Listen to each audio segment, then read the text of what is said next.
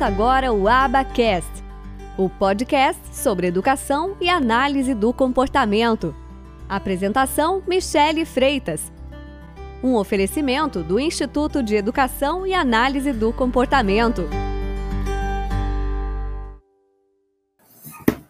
Pronto. Como então elaborar objetivos de ensino utilizando a aba, utilizando os conhecimentos é, da ciência análise do comportamento aplicada. Então, é, é justamente esse o nosso objetivo aqui. Então, a gente precisa entender que elaborar o objetivo de ensino é a fundação para o ensino de habilidades, porque você precisa ter clareza, saber o que exatamente você tá, você quer ensinar, qual que é o seu objetivo naquele momento. Porque você não pode também achar que você vai abraçar o mundo e você querer ensinar tudo é, é, ao mesmo tempo. Então é importante essa organização e essa sistematização. Outro ponto que a gente vê muito comum quando a gente fala de ensino de habilidades é que vocês precisam entender que aqui a gente está falando de ensino de todas as habilidades, seja falar, seja é, é, se comunicar, seja escovar o dente, seja tomar banho. Então, a gente está falando aqui de comportamentos diversos, porque tudo aquilo que um ser humano é, faz vivo é, é alvo aqui do que a gente está estudando, tá? Então, tudo aquilo que uma pessoa viva é capaz de fazer é um comportamento, tá? E, inclusive, também é, existem pessoas que estudam mais o comportamento de animais e que a partir daí é, vão fazer aí procedimentos com é, adulto, com, com humanos, tá? Então é bem importante a gente ter isso. Então a gente precisa ter essa clareza para o que, que eu estou ensinando. Outro ponto também que é muito importante você entender quando você trabalha com uma população com atrasos do neurodesenvolvimento, a gente precisa entender que todas aquelas habilidades que são aprendidas é, de maneira natural e muitas vezes sem ter que ser explicitamente ensinadas para as crianças neurotípicas que não têm nenhum atraso no neuro, do neurodesenvolvimento, é, você não precisa ensinar habilidades para elas. Elas aprendem, você não precisa ensinar todas as habilidades para elas, né? Elas aprendem é, com a vivência delas, no ambiente que elas estão expostas, de maneira natural. Né? Elas aprendem por imitação, elas aprendem por observação, então as crianças neurotípicas. Com as crianças com algum tipo de atraso no, do, do neurodesenvolvimento, a gente não tem esse mesmo padrão de aprendizagem.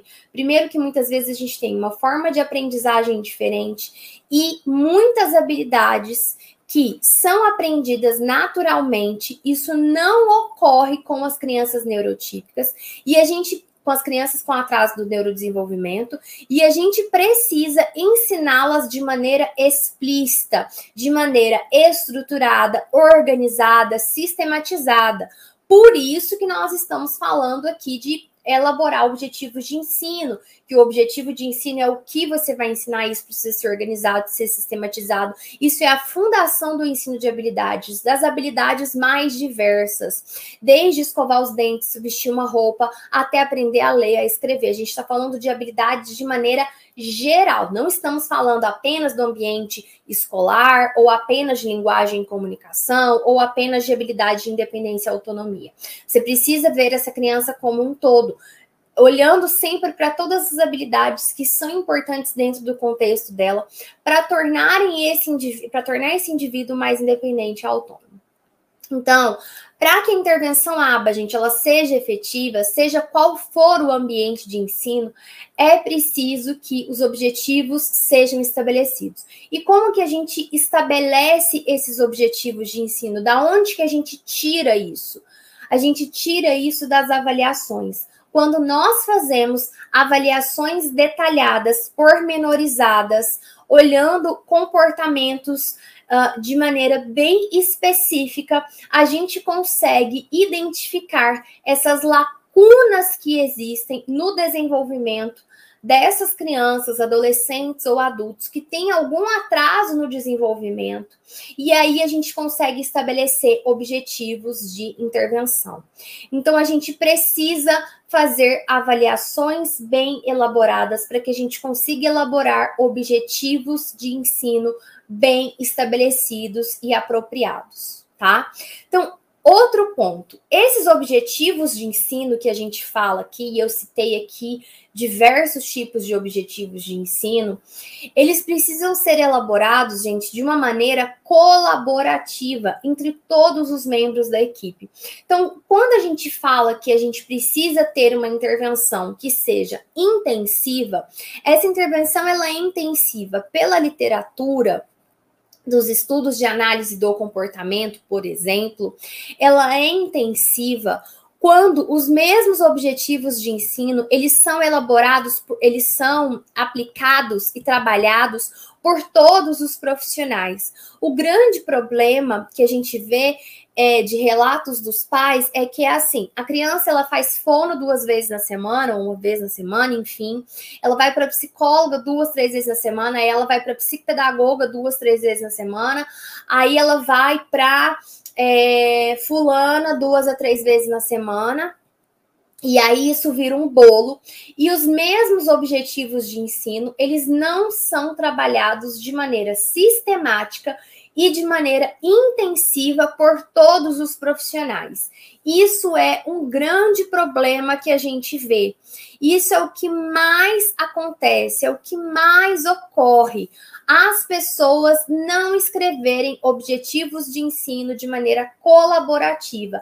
Seriam todos os profissionais sentarem o popô na cadeira e se reunirem, pode ser virtualmente, até recomendo que seja, e, elabore, junto com a família, com a família também presente, e que eles elaborem objetivos de ensino juntamente com a escola. Todo, todas as pessoas, todo mundo trabalhando os mesmos objetivos de ensino. Então, isso, esse é um grande problema. Primeiro, porque as pessoas não sabem trabalhar em equipe.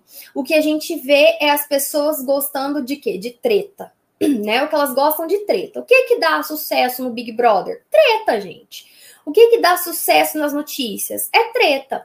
Então, as pessoas, primeiro que elas, elas gostam de treta, elas não aprenderam a trabalhar de maneira é, é, é, em equipe, elas não aprenderam a trabalhar em equipe de maneira é, interprofissional, então, entre os profissionais, um quer mandar mais que o outro, o ego de um fica mais afetado que o do outro. A gente vê, então, assim, essa é, é, é falta de tempo de sentar, ah, porque eu não tenho tempo. Então, assim, por isso que eu vejo que vai fazer reunião, então cobra a sua sessão. É, cobra a sessão para fazer a reunião, porque aí você vai de fato parar para você poder ter essa reunião. Quando não se cobra, aí as pessoas nunca param, nunca fazem, enfim, fica dando, fica aquela, aquela coisa. Aí fala assim: ai, vamos criar grupo no WhatsApp. Aí só tem um que fala e outro e os outros que não falam, não se manifestam, fica um monte de conversa. Aí o, o profissional não vai parar lá para ler aquele monte de conversa no WhatsApp, aquelas 50 mil fotos, 50 e, é, 757 vídeos, ele não vai parar para ver tudo isso. Então, o que vai acontecer é que nós vamos falar que nós temos uma equipe, que nós temos até grupo no WhatsApp para falar do caso. Nós somos uma equipe muito unida. Ah, eu tenho um bom relacionamento com a Fono, com Márcia Fono, lá da clínica, é, da clínica Espera Feliz. Não, é, Cidinha, Cidinha da clínica é, H, nossa, Cidinha é amicíssima minha, mas tô vendo que Cidinha não tá fazendo um bom trabalho, mas eu sou amiga de Cidinha, não posso falar nada de Cidinha. Então, assim, o que acontece é isso. Por isso que eu sempre falo, muita gente na equipe, na prática, acaba muitas vezes, isso não é regra, muitas vezes é, não dando muito certo. Que a minha frase típica é muito cacique para pouco índio. Né? Essa é minha frase típica, é muito cacique para pouco índio. E o pai e a mãe fica doido é, desorientado. Ah, porque a fono falou isso, a Theo falou aquilo, a psicóloga falou aquilo, e a psicopedagoga falou aquilo outro. Você vira uma confusão na cabeça do pai, ele parece uma barata tonta. No final do dia, ele quer bater a cabeça na parede. Então, assim, é um problema, sabe? É um problema.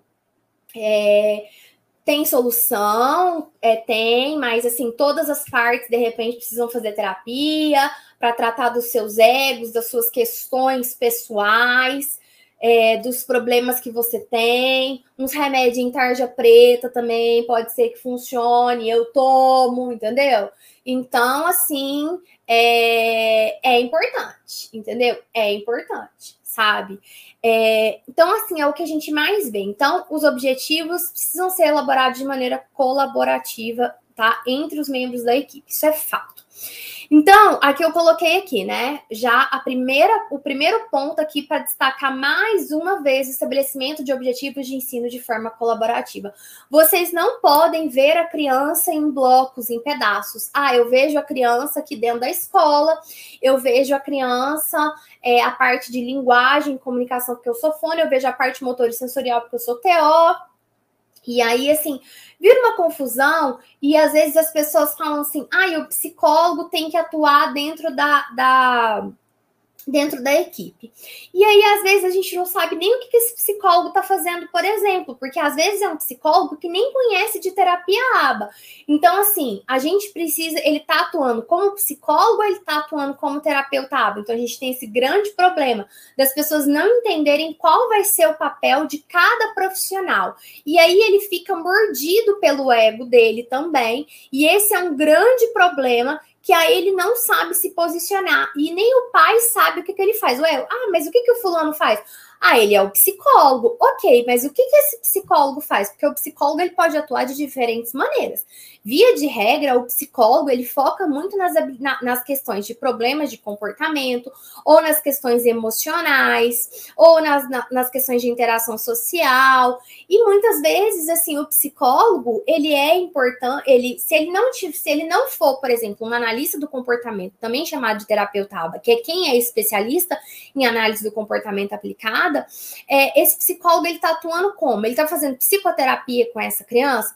E, gente, pode ser que seja importante para esse caso, essa criança, adolescente, esse ser humano, esse indivíduo, fazer sim psicoterapia para tratar as suas questões emocionais, para tratar a sua ansiedade, a sua impulsividade, porque a gente sabe que tem muitas coisas que são associadas ao autismo, por exemplo, principalmente quando essa criança cresce, entra na adolescência todo pai, toda mãe precisa de fazer terapia quando o filho entra na adolescência e a criança também, que misericórdia. A aborrecência, ela não é fácil para a família. Você imagina esse processo para pais que têm filhos com algum transtorno do, do neurodesenvolvimento, seja TDAH, seja autismo e etc. Então, assim, é, a gente precisa é, entender sobre esses pontos uh, para a gente poder uh, saber qual é o papel de cada um, tá bom? Então, ter, ter, ter delimitado quais são os seus objetivos de trabalho enquanto terapeuta. O que, que você vai trabalhar? E assim, não só o objetivo, porque às vezes ele vai falar de maneira genérica, que é o que 95%, eu vou dar 5% ainda de de bandeja, mas é o que 95% dos profissionais fazem é falar de forma genérica o que fazem. Eles muitas vezes não falam de forma delimitada. Ah, ele trabalha com as questões escolares. Ah, ele trabalha com os problemas de comportamento. Que problemas? Que forma que ele trabalha? O que, que ele faz? Ele faz jogos com a criança? O que, que ele faz? Então, assim, terapia aba, quando a gente faz os programas de ensino, a gente organiza as coisas. Então, assim, é, fica, fica uma bagunça. Quem é meu aluno sabe, sabe a diferença e fica abismado quando descobre as coisas. E fica assim, ai meu Deus, por que, que eu não sabia disso antes, né? Infelizmente, isso acontece todos os dias. E o, pegando o gancho aqui que eu li aqui, ai, por isso que eu vou estudar neuropsicopedagogia. Eu falei da questão da, das questões do cérebro, né? São legais, muito bacanas, você entender como que o cérebro funciona, massa demais. Agora, eu quero ver essa área te dá instrumentos práticos para você atuar e você não ser um profissional general, generalista que chega e fala assim: ah, o que, o que você faz? Ah, eu faço a estimulação de processos cognitivos, estimulações cerebrais, de não sei o quê. Então, assim, isso não é ser específico. Isso não é ser específico e vocês vão ver aqui nos exemplos que eu vou falar. Então, assim, é importante saber como, ai, como que o cérebro funciona, que não sei o que, não sei o que. Você tem tempo? Ótimo, maravilhoso. Eu não tenho, não é o meu foco de atuação. Então, assim, quer estudar cérebro? Quer estudar a parte de neurociências, não sei o quê? Então, esquece aba. De repente, esquece, ou pelo menos por um tempo, esquece de análise do comportamento, foca lá na neurociência, nas partes de como que o cérebro funciona, como que o que que dica, quais são as substâncias, quais são as pesquisas, que não sei o que. Vai estudar isso. Depois, num momento da sua vida, você vai estudar sobre análise do comportamento. Então, assim, eu, eu assim faço essas recomendações. A não ser, claro, que essa pessoa não durma, não faça exercício físico, é, não tenha filho, não tenha marido, porque assim, eu não consigo é, dar conta de todas essas coisas, porque senão você fica é generalista demais e quem é muito, quem quer ser muito bom em tudo acaba não sendo muito bom em nada. Vocês podem ver que os profissionais mais é, bem remunerados e mais reconhecidos são os que são mais especialistas possíveis. Os mais especialistas possíveis. Aquele que faz o que todo mundo faz, meu amigo, tem 10 que faz o que você faz. Com isso, você tem muita oferta tá? Então, assim, é, é, é essa diquinha aí para vocês, tá? Bom, alguns critérios. Então, eu falei dos objetivos de forma colaborativa. Todo mundo tem que ela tem que é, é, trabalhar com os mesmos objetivos. Uh, isso, é claro, é praticamente impossível, porque eu sei que o povo não vai fazer isso. É bem difícil, sabe? É bem difícil. Agora, gente. Pois é. Né? Pois é, Letícia. É isso aí, é o que eu penso. Eu concordo com você, mas assim, eu dando essa dica, não é que é uma crítica, a gente não tem nada contra a área de neuro, é só uma questão de foco, tá? Vocês não ficarem doidos, não ficarem com crise de ansiedade, etc.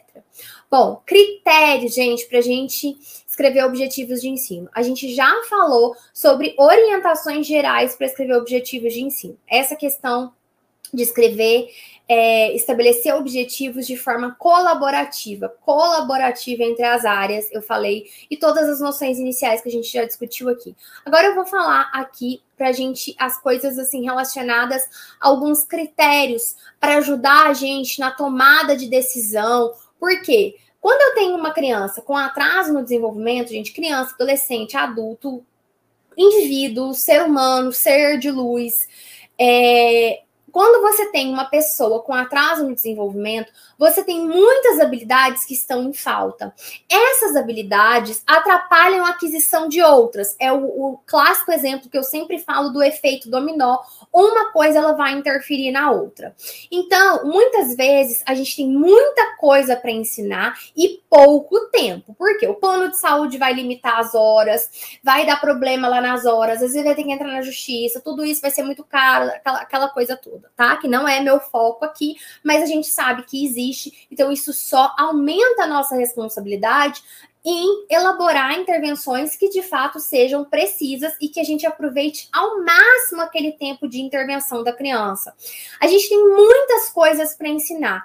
Então, tem momentos que nós vamos ter que priorizar determinadas coisas em detrimento de outras, a depender do tempo de intervenção que essa criança tem, a depender de se a família faz essa estimulação em casa ou não. E muitas vezes a família quer fazer, mas o profissional com medo Ai, meu Deus, ai, meu Deus, eu não vou falar nada pro pai, não. Ai, eu vou mandar ele lá ler o livro do Skinner de comportamento verbal, como mamãe já me contou que a, que a, a profissional falou para ela fazer.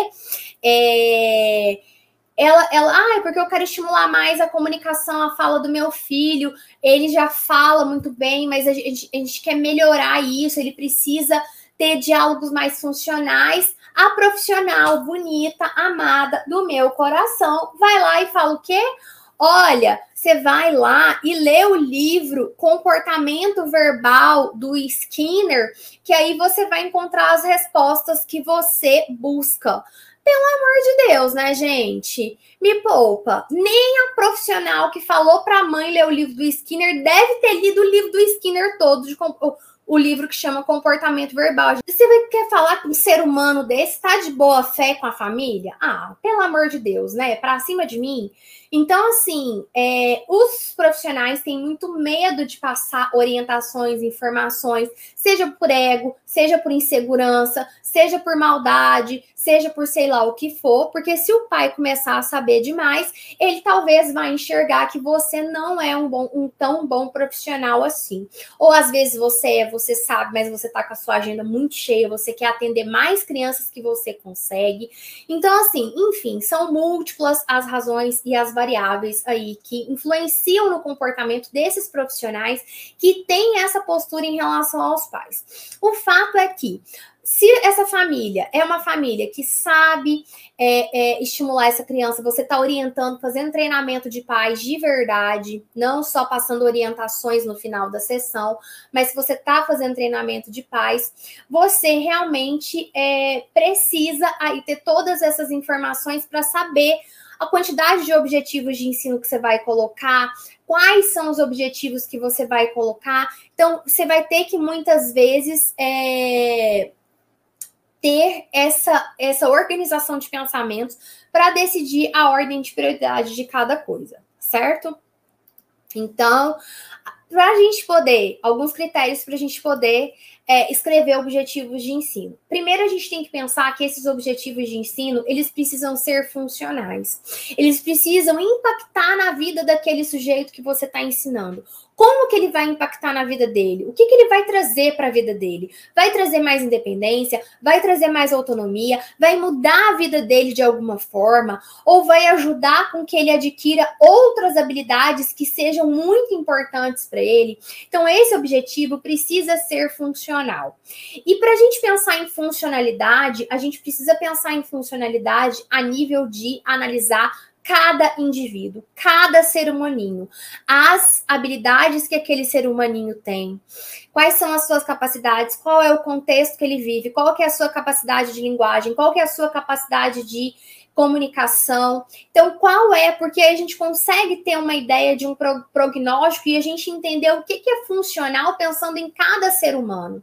Então, é aquela ideia hoje, é aquela ideia que hoje eu coloquei, vai ficar gravada assim, tá, gente? É, é, aquela ideia que eu coloquei nos stories hoje, que uma pessoa me perguntou assim: ah, eu queria uma indicação de livros para pessoa, para crianças de 4 a 5 anos. Tá. Crianças de 4 a 5 anos típicas é uma realidade. Crianças de 4 a 5 anos autistas que não falam nada é outra realidade. Crianças de 4 a 5 anos autistas que falam tudo é outra realidade. Então, assim, eu não consigo é, é, dar essas orientações generalistas dessa forma. Eu não consigo, eu não consigo. Pode ser que eu não seja competente o suficiente. Tudo bem, vou me esforçar para ser mais competente. Mas assim, eu não consigo ver as coisas dessa forma. A gente trabalha realmente com é, a individualidade. Essa é uma das coisas assim que eu mais é, critico dentro do ambiente escolar. É a falta de individualidade que a gente tem no olhar para cada criança. Que às vezes as escolas falam ali, né? Ai, mas a gente olha cada criança, a individualidade, a capacidade de cada um. Só que na prática, no dia a dia, eles acabam não fazendo isso pela correria, porque tem 20 numa sala para uma professora, tem 30 numa sala para outra para uma professora. Ela não vai conseguir ver a individualidade de cada um com essa quantidade de criança. Então, assim, é achar que a gente é, é, é muito burro. Então, assim, eu é, trabalho com olhar para cada indivíduo, com as capacidades que ele tem, com, a, com os interesses dele, para que eu possa pensar num livro. Será que é apropriado eu trabalhar determinado livro e leitura com uma criança de 4 a 5 anos, a depender das habilidades que ela tem, dos grandes atrasos na linguagem, você vai estar tá lá lendo uma coisa, ela vai estar tá entendendo como se não vai estar tá entendendo nada daquilo, vai estar tá entendendo como se aquilo fosse mandarim, como se aquilo fosse russo. Então, assim, sabe? O negócio precisa ser funcional dentro da realidade de cada indivíduo, principalmente quando eu estou falando de é, criança com algum transtorno do neurodesenvolvimento.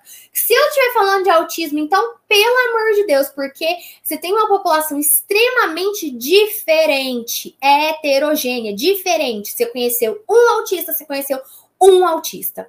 Então, é, e aí tem aquilo, aquele papo de que todas as crianças são assim, todas as crianças são individuais, e que não sei o que, não sei o que, não sei o que, que vocês já sabem. Então, é, eu não consigo fazer essas orientações de maneira, é, é, dessa maneira assim, né, louca, tá? Quem tiver com problema na imagem, gente, eu recomendo que você mude a. Quem tiver aqui no YouTube, né? Que você mude a resolução do vídeo, tá? Pode ser isso. Você aperta na, na engrenagemzinha e aí você muda a resolução do vídeo. Pode ser que a sua resolução aí na sua máquina esteja baixa, por isso os slides estão turvos, tá bom? Pode ser resolução do vídeo, pode ser a internet, pode ser que se você entrar e sair, é, pode melhorar, tá? São essas as minhas orientações. Então, assim, tem que ser funcional. Tem que ser funcional dentro da realidade de Pedro, dentro da realidade de João, dentro da realidade de Maria. Não tem uma regra de funcionalidade. Então, assim, às vezes, por exemplo, você não vai entrar em determinado conteúdo de ciências, de história, de geografia, a depender do nível de desenvolvimento dessa criança, desse adolescente. Então, você vai ter que fazer adaptações, de repente, naquele currículo que vão ser adequadas dentro da realidade de Pedro, de João, de Maria. É, às vezes não vai ser adequado para ele, não vai ser funcional, você ensinar certas habilidades de independência e autonomia, porque às vezes não vão ser possíveis para ele fazer sozinho por causa de alguma é, limitação motora, por exemplo. Então, assim, a gente precisa analisar o funcional dentro da realidade de cada indivíduo, pensando nas habilidades que ele tem, naquilo que ele pode atingir, porque às vezes também acontece o quê? Você acha assim, principalmente na escola. Isso acontece muito na escola com, com o conteúdo acadêmico. Eu não vou ensinar esse conteúdo de, de, de ciências para ele, não. Ele não vai aprender mesmo. Por que, que eu vou ensinar? Não acontece isso? Estou mentindo? Não acontece das escolas muitas vezes menosprezarem o conhecimento, o repertório que o indivíduo tem, porque acha que aquele indivíduo não vai aprender, logo você não precisa ensinar. Aquilo não vai ser funcional para Pedro, não. Pedro, Pedro é autista. Mas às vezes Pedro é um autista que se interessa, por exemplo, por animais. Então, os conteúdos de ciência seriam super legais para Pedro, porque Pedro já tem um interesse. Ah, de história. Será que você não pode pegar e colocar é, partindo de pressuposto, de, partindo de interesses que Pedro já tem, e você inserir determinados conteúdos de história, e aí você fazer adaptações. Às vezes você não vai entrar de maneira tão é, aprofundada em determinado assunto.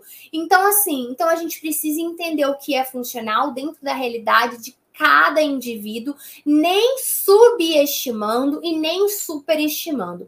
E sabe como que você não subestima e nem superestima? Quando você faz uma avaliação detalhada, pormenorizada, sistematizada, dividindo as coisas em comportamentos organizados. Quando você fica com essas ideias generalistas e esses, esses conteúdos, ah, fulano já tá, é, fulano, eu vou ensinar fulano a ler. Vocês não têm ideia de quantos trocentos mil comportamentos tem dentro da leitura. Então você precisa aprender a pegar uma habilidade maior, dividir ela em pequenos pedaços e analisar cada um desses micro pedaços para que você possa tomar decisões mais assertivas. Por isso que o negócio muitas vezes não dá certo, né? Então precisa ser funcional. E funcional é funcional para cada pessoa, sem super nem subestimar. Gente, os critérios para escrever objetivos de ensino. Para escrever objetivos de ensino, eles também precisam ser apropriados do ponto de vista do, do desenvolvimento. Você precisa conhecer de desenvolvimento humano, conhecer de desenvolvimento infantil, saber o que é esperado para cada faixa etária, para que você possa sempre olhar é, é, para comportamentos que sejam apropriados do ponto de vista do desenvolvimento. Eu tenho uma aula dentro de um, dentro de um dos treinamentos, que agora eu já não vou saber qual, porque são 747 aulas. É, mas a gente, eu, eu tenho uma aula que é assim: como ganhar controle instrucional da criança? Como fazer com que a criança faça aquilo que você está pedindo para ela fazer? E é, uma, uma, tem até uma dúvida de uma aluna lá que é assim: ai, como que eu ganho controle instrucional de uma criança de dois anos de idade? Então, assim, uma criança de dois anos de idade, ela nem típica, ela naturalmente não vai responder para você esse não vai ter tempo de atenção dela, ela fazer exatamente tudo aquilo que você quer, seja porque ela não está te entendendo, ou seja porque o tempo de atenção, os comportamentos e o desenvolvimento de uma criança de dois anos é diferente de uma criança de quatro. Então, as pessoas precisam entender o que é esperado para cada faixa etária. Então, a gente precisa entender aí do que, que é apropriado do ponto de vista do desenvolvimento.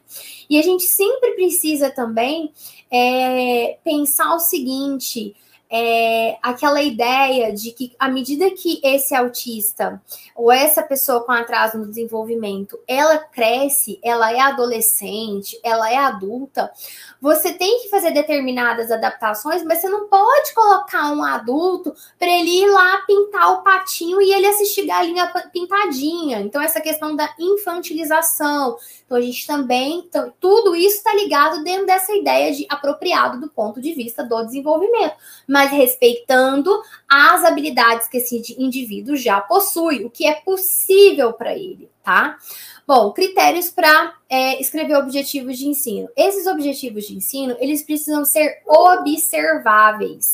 Então, a gente precisa desenvolver e escrever objetivos de ensino que a gente, é, qualquer pessoa que estiver vendo aquele comportamento, ela tá sabendo que aquele comportamento está ocorrendo. Então ele é observável. Qualquer pessoa sabe que quando olha o indivíduo sabe que aquele comportamento ele está acontecendo. Não é algo que você inferiu, não é algo que se duas pessoas diferentes verem, elas vão chegar a conclusões diferentes. Precisa ser os objetivos eles precisam ser muito claros eles precisam realmente ser observáveis. Você tá olhando e tá vendo o que tá acontecendo, você tá vendo que aquele comportamento tá ocorrendo. Pedro tá olhando, tá vendo que aquele comportamento tá acontecendo. Não tem dúvida, não tem interpretação. Tá? Então, isso é não dá margem para interpretação, então precisa ser observáveis. Os objetivos de ensino, eles precisam também ser mensuráveis. Você precisa medir aquilo, ser, ter a capacidade de medir aquilo, porque isso te dá objetividade de você saber, não, aquela criança está pedindo água quando ela quer água. Isso é claro, é cristalino. Você precisa indicar o critério de domínio. Quando que eu sei que ela aprendeu? Quando que eu sei que ela atingiu o domínio? Então precisa ser mensurável, mensurável, você consegue medir aquilo, você consegue saber que aquilo está acontecendo e precisa ter um critério de domínio, porque você sabe quando ela atingiu. Ela aprendeu ou não aprendeu? Ela sabe ou não sabe fazer isso? Precisa ter um critério de domínio. Quando você considera que determinada habilidade ela foi aprendida ou não. Então você precisa estabelecer esses critérios dentro de uma razoabilidade ter também, tem que tomar cuidado para não elaborar critérios de domínio que sejam muito superiores à capacidade do indivíduo. Então, assim, às vezes ele vai conseguir fazer determinada coisa é, de uma maneira independente até certo ponto, independente com, a, com algumas limitações. Então, por exemplo, ah, vai conseguir colocar a roupa, mas vai demorar um tempo maior. Vai conseguir colocar a roupa, mas não consegue fechar o botão. Então, tudo isso é preciso ser estabelecido. Por isso que a gente precisa de ter mensuração e precisa ter critérios de domínio. Senão você nunca chega. Nossa, a, a profissional está trabalhando com, com esse mesmo objetivo de ensino tem só uns três anos, tem só uns quatro anos. Então, assim, isso é um problema. Ela não estabeleceu critérios de domínio. Será que ela demorou quatro anos para ele atingir esses critérios de domínio? Então, ela colocou um critério de domínio muito difícil e muito longe da realidade daquele indivíduo, tá? Outro ponto: os objetivos de ensino devem sempre ser colocados de maneira positiva. Então, você vai escrever e vai colocar aquilo que você quer que o indivíduo seja capaz de fazer e não aquilo que ele não é capaz de fazer. Então, você quer colocar aquilo que ele é capaz de fazer, colocar de maneira sempre é, positiva, não o que ele não sabe fazer, mas o que você, onde você quer que ele chegue qual o ponto que você quer que ele chegue, tá? Bom, e aí a gente vai pegar alguns exemplos práticos para a gente concluir a aula de hoje. Então a gente vai pegar aí alguns exemplos práticos para gente, porque eu dei todas essas orientações e agora eu vou dar exemplos práticos do que é porque o que vocês mais reclamam é isso. Ai, mas eu não sei a prática. Ai, mas eu não sei os exemplos, que não sei o quê, que não sei o quê. Então, vamos trabalhar os exemplos agora. E a gente vai pegar exemplo do que é um não objetivo adequado e o que é um objetivo adequado e por que ele não é adequado e por que ele é adequado. Então, exemplos de objetivos de ensino com enfoque em desenvolvimento de habilidades sociais. Ah, você quer ensinar habilidade social. Que tipo de habilidade social? Porque tem 747 mil habilidades sociais, tá? Então, um exemplo, você está lá escrevendo o seu plano de ensino individualizado para o seu aluno, e aí você está escrevendo objetivos de ensino para desenvolvimento de habilidades sociais. Um não exemplo disso. Olha só, aí a pessoa vai e escreve assim: o aluno irá brincar com outras crianças durante 80% do tempo de intervalo. Esse não é um objetivo apropriado que segue aqui as orientações que nós estamos falando dentro dessa aula. Por que, que ele não é um exemplo? Porque ele é um objetivo muito vago. Diferentes indivíduos, eles têm diferentes significados do que, que seria brincar de forma adequada, de forma apropriada, do que, que seria brincar tá? Então, assim, às vezes Maria vai entender brin uma brincadeira como brincar. Pedro não vai entender essa mesma brincadeira como brincar. Vai entender de uma forma diferente. Então, não segue as orientações do que nós estamos fazendo para se elaborar um objetivo de ensino. Ele precisa ser preciso, ele precisa ser claro, ele precisa que duas pessoas, três pessoas, quatro pessoas olhem e entendam o que está acontecendo. Então, a gente pode ter diferentes significados de brincar. Então, não é uma forma adequada você escrever que Pedro irá brincar com outras crianças durante 80% do tempo de intervalo. Aí a gente entra em outro problema, né? Então, o que, é esperado para que o aluno faça deve ser definido de forma mais clara. Então, a gente precisa ser mais claro e mais preciso, bem detalhadinho mesmo, bem bonitinho, sem preguiça de escrever. Registrar os dados em forma de porcentagem de tempo também pode não ser possível dentro da realidade do ambiente. Aí vem aqueles loucos, muitas vezes, por dados, pessoas muito rígidas que precisam fazer um treino de flexibilidade psicológica, colocar a terapia ou treino de aceitação e compromisso na vida delas e treinar essa flexibilidade, porque são pessoas loucas por dados e são muito rígidas. Acham que as crianças, que a escola, que a terapia são seus laboratórios. São seus laboratórios. E escola não é laboratório, criança não é rato nem pombo. Então a gente precisa de dado? Sim, a gente precisa, mas a gente precisa ver o que é possível de coleta de dados dentro daquele ambiente e estabelecer coisas que sejam possíveis de se fazer dentro da realidade tá? Então, é, este é um problema também. Então, regi é, registrar dados de porcentagem pode não ser possível dentro da realidade do ambiente. Primeiro, como que você vai calcular é, você vai ter que pegar ali o tempo, cronometrar, colocar 80% do tempo, fazer esse cálculo de o que, que seria 80% do tempo de intervalo. Que às vezes o intervalo não é só o recreio. As crianças têm outros momentos de intervalo entre aulas, ou naquele dia teve uma dinâmica diferente. Então, até esse número de, de, de, tempo de intervalo, ele pode ser variável. Então, todo dia você vai ter que ir lá e calcular esse 80%, e você vai ter que ficar lá com o cronômetro e etc. Então, assim, gente, muitas vezes não é possível. Se a gente estiver falando de um comportamento muito grave, muito sério, um problema de comportamento sério, importante, aí a gente até pode vir com medidas é, talvez um pouco mais rígidas aí e, e focadas é, para fazer medidas de comportamento para a gente obter dados mais precisos. Mas, certamente, isso não vai ser tão possível de se fazer no dia a dia. Então, vamos lá, um exemplo de um objetivo de ensino escrito de maneira apropriada. O aluno irá responder. A gente chama de aluno, tá, gente? Não quer dizer que, ah, então isso aqui é para professora, eu sou fonoaudióloga, isso aqui não é para mim. Não, gente, não é sobre isso, tá? Na análise do comportamento, a gente chama de aluno ou cliente tá? A gente não utiliza a nomenclatura paciente. E lembre-se, se você não me interessa se você é fonoaudiólogo, psicólogo, terapeuta ocupacional, fisioterapeuta, seja lá o que for. Você está ensinando uma habilidade, você está sendo um professor, você está ensinando uma habilidade, tá? Então, assim, não tenha problema, porque professor é uma profissão nobre demais. Então, não queira ter essa ideia de sobreposição da saúde em cima da educação, tá? Então, mais uma vez, vamos calçar as sandálias da humildade, trabalhar com os nossos próprios egos. Então, por isso que aqui eu utilizo aluno, tá bom?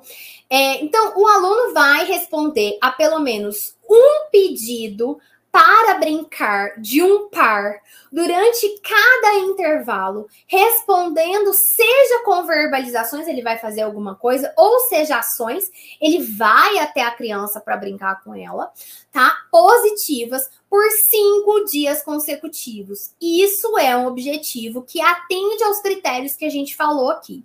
Tá? Então, por que, que é um exemplo? A expectativa aqui do que, que é esperado para que esse aluno faça, esse sujeito fala, faça, e eu não estou aqui utilizando o termo criança, porque isso aqui vale para qualquer pessoa, para qualquer pessoa que você estiver ensinando, a expectativa é que ela é específica, ela pode ser observada, ela pode ser medida por todas as pessoas da mesma maneira, tá? Então, é possível você registrar também esses dados para que se possa acompanhar se esse objetivo de ensino está ou não está sendo alcançado. Então, é algo mais possível do que o cálculo por porcentagem, que às vezes se torna mais difícil, mais desafiador. Então, o aluno vai responder a pelo menos um pedido para brincar de um par durante cada intervalo, respondendo com verbalizações ou ações, não necessariamente precisa falar, mas o próprio fato dele ir brincar com a criança, ele fazer um, uma, uma, um contato visual, já demonstra que ele está respondendo de forma positiva a, esse, é, a essa interação de um par para com esse indivíduo, tá certo? Exemplo de objetivo de ensino com enfoque no desenvolvimento de comunicação. Vamos ver aqui um não exemplo? O aluno vai comunicar seus desejos e necessidades 80% do tempo. Por que, que esse é um não exemplo? Porque se você simplesmente dizer comunicar é muito vago. Nós temos diversas formas de nos comunicar. Qual forma você está ensinando? Qual forma você está focando qual tipo de comunicação você escolheu? É fala? É figura? É uso de sinal? Qual forma? Então, existem diversas formas de uma pessoa comunicar os seus desejos e as suas necessidades. Então, a gente precisa ser mais específico. A forma de coleta de dados também, ela não é tão apropriada porque é muito difícil você acompanhar a cada tempo, a cada momento que o aluno ele comunicou um desejo ou uma necessidade de forma apropriada. Então isso torna o cálculo por porcentagem um tanto complicado. Exemplo: o aluno vai independentemente selecionar uma figura em uma pasta com 10 figuras e entregar a figura a um adulto para indicar um desejo específico. Então, isso é um objetivo apropriado e adequado. Então, por que, que isso é um exemplo? Porque o comportamento esperado para esse aluno, ele está sendo bem específico, ele pode ser observado, ele pode ser mensurado por qualquer pessoa da mesma forma. E também é possível que você conceda ajuda para o aluno, por exemplo, pegar a figura ali no, no, caderno e registrar qual que é o nível de ajuda atual e a evolução. Ah, ele começou você tendo que dar ajuda, agora você não precisa mais dar ajuda. Ah, ou você precisa dar ajuda em alguns momentos e outros não. Então você consegue acompanhar o que? A evolução desse aprendizado, tá? Essa evolução é importante de ser, é, é, é, de ser acompanhada para você até identificar. Será que um aluno que está muito dependente de ajuda, ele só responde se você vir com ajuda? Então, a gente precisa ter esses dados. Então, as nossas folhas de registro, elas acompanham se você está dando qual tipo de ajuda. Então, para isso, você precisa entender. Ah, quais são os possíveis níveis de ajuda que eu posso dar? Então, isso depende, tá? Exemplos com enfoque no comportamento. Um não exemplo: o aluno vai permanecer na tarefa 80% do tempo. Por que, que é um não exemplo? Objetivo muito vago. Nós temos diferentes formas que os alunos podem demonstrar que eles estão permanecendo na tarefa. O que, que você está chamando de permanecer na tarefa? Então, a gente precisa especificar isso. A gente também precisa especificar qual contexto que se vai ocorrer na sala de aula, na sala, na aula de matemática, na aula de português, a gente precisa ter uma organização e especificar as coisas. As pessoas têm muita dificuldade nisso. É difícil você especificar também em termos de porcentagem do tempo que o aluno ele permaneceu na tarefa. Então a gente poderia substituir essa medida por, por exemplo, ficar independente na tarefa. Então seria aí algo é, legal. Então, um exemplo disso, como que a gente poderia melhorar a escrita desse objetivo? O aluno permanecerá na tarefa até completar pelo menos 80% das tarefas passadas que estejam no nível apropriado para o aluno durante seu tempo de trabalho independente. Então, ele vai completar 80% das tarefas que foram programadas para aquele dia, que foram passadas para ele, tá? Então, é, esse seria um objetivo claro, tá? Então, por que, que é um exemplo? A expectativa é do aluno permanecer na tarefa. E isso é demonstrado pelo nível que ele completou a tarefa. Isso é claro. Você consegue ver o quanto ele completou, se ele completou ou não. É fácil, né, de você observar se ele completou ou não a tarefa, e é possível isso ser registrado pelo professor, se ele completou ou não a tarefa. Então, é uma maneira mais simples. Exemplos com, exemplo com enfoque em desenvolvimento de habilidades acadêmicas. Um não exemplo aí. O aluno vai completar os problemas de matemática com 100% de precisão. Por que, que isso não é um exemplo? Porque o objetivo ele é muito vago. Nós temos muitos tipos de problemas de matemática e é importante também você considerar a fluência, ou seja, quão rápido ele está executando essa tarefa. Você está considerando só a precisão, se ele acertou ou não, você está considerando só o resultado final, mas se ele acertou, mas ele demorou muito tempo, muito tempo do que seria esperado para ele conseguir executar essa tarefa, não vou disponibilizar estes slides, tá bom? Não vou, certo? É, então, é importante você considerar se essa fluência está sendo considerada ou não. Então, a gente precisa aí é, verificar isso. Então, um exemplo: o aluno vai completar problemas básicos de adição de forma fluente e precisa. Por que, que isso é um objetivo? Esse objetivo, ele é específico a problemas o quê? Básicos de adição. Não é problema que envolve, envolve múltiplas operações matemáticas, subtração, divisão, multiplicação, não é. São é, básicos de adição e o critério de domínio é o aluno ser fluente e preciso, ou seja, ele desenvolver aquele ele conseguir realizar aquele problema em um tempo que seja razoável. Ele não pode demorar 60 minutos para resolver um problema simples básico de adição. Então, aqui a gente tem um objetivo mais é, específico, tá? Bom, um exemplo envolvendo habilidades de independência e autonomia. Um não exemplo: o aluno será independente na lanchonete da escola, de forma. É, ele vai na lanchonete da escola, né, de forma independente a cada dia, tá? Ele vai ser independente. lá para ir na lanchonete, tá? A cada dia. Por que, que isso é um não exemplo? Porque existem várias formas dele ser independente. Tá, em todos os passos, o, o, o aluno ir até a lanchonete da escola, podem existir muito, podem existir não, existem muitos comportamentos envolvidos em ele ir até a lanchonete da escola, comprar o lanche, pegar, é, dar o dinheiro ou dar a ficha, pegar o troco, é, dar a ficha apropriada, pegar o lanche, voltar.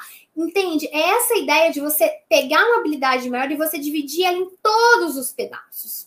Então a gente precisa ser mais específico em quais são as expectativas dessa independência. Qual que é o nível de independência? Ajustar o critério também de ensino, o critério de domínio. Então, um exemplo que seria apropriado. O aluno vai completar tá todos os passos de ir à fila do lanche de forma independente a cada dia de aula. Por que, que isso é um exemplo? É um objetivo claro, ele é observável e o objetivo ele já dá a sugestão de que vai ser criado o que a gente chama tecnicamente dentro da análise do comportamento como um procedimento da aba. Você vai criar uma análise de tarefas. Então você vai escrever cada passo que esse aluno tem que realizar para que ele possa possa comprar o lanche dele, ele tem que ir na fila, ele tem que esperar, ele tem que tirar o dinheiro ou a ficha do bolso. Então você elabora uma análise de tarefas, tá certo? Para que você possa saber se todos esses passos são disponíveis, são estão sendo feitos por ele ou não, certo? Então, pessoal, é isso. Então, eu dei aqui para vocês é, orientações desses objetivos de ensino, por que, que eles são importantes, o problema de desenvolver de forma é, colaborativa, esse problema que a gente tem, Uh, e esses exemplos práticos que vocês podem visualizar aí é, do que é e o que não é um objetivo de ensino, tá certo?